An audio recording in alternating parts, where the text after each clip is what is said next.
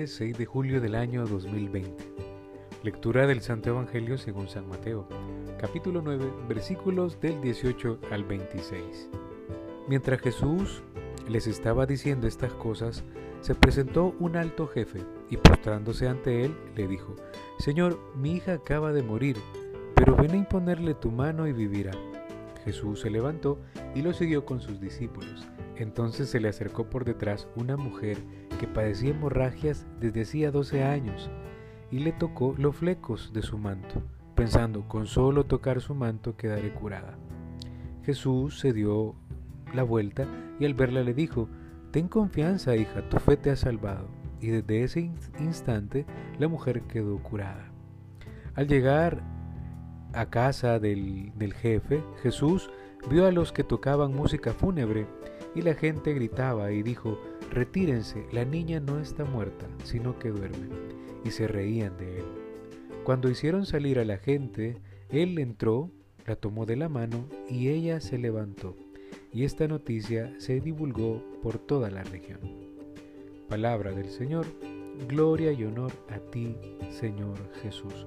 Clamamos al Espíritu Santo y le decimos, oh Espíritu de verdad y de sabiduría, Espíritu de entendimiento y de consejo, Espíritu de gozo y de paz, quiero lo que quieras, quiero porque quieres, quiero como quieras y quiero cuando tú quieras. Jesús, ¿qué hay de nuevo? Estamos ante un texto sumamente importante y curioso a la vez, porque es un texto donde nuestra fe podríamos decir, se pone a prueba.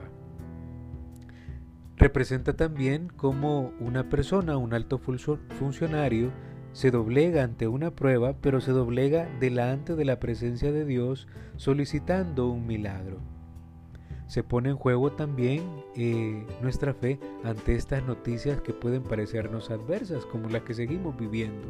Y ahora quizás de una manera más palpable, porque estamos viendo cómo muere gente cercana a nosotros o gente que está contagiada, que son familiares o amigos cercanos.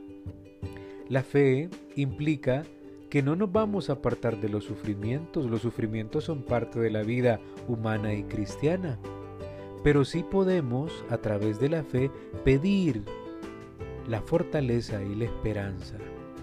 Pensemos que la fe mueve montañas, la fe cura enfermedades, la fe incluso puede llegar a resucitar. La fe nos hace robar un milagro, como lo hizo esta mujer que aparece en el texto de ahora.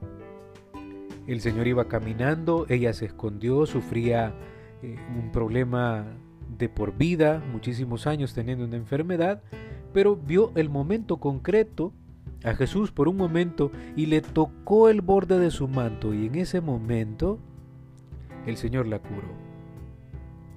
Hay que buscarle al Señor, pero también hay que dejarnos tocar por Él. Desde el punto de vista moral, pensemos que hay una gran indiferencia ante el sufrimiento ajeno. Pensemos en mucha gente que a lo mejor quería quitarle a esta mujer, o pensemos también en los que son derrotistas, como aquellos que estaban ya en el funeral de, de la niña del alto jefe, cantando música fúnebre, no teniendo esperanza.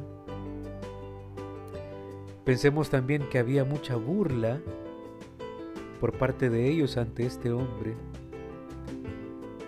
Y por parte de ciertos apóstoles, poco convertidos en algún momento, hay selectividad como quién vale y quién no vale ante Dios, cosa que no se lo puede eh, poner uno a título personal. Lo que sí podríamos ver a título personal es nuestra historia.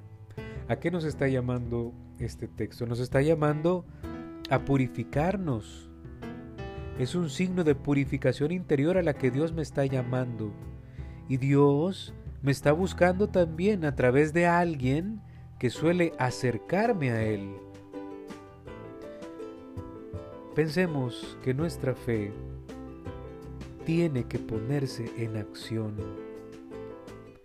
No puedo quedarme solo, postrado desde mi cama, clamando a Dios. Tengo que buscarle. Y Dios se deje encontrar.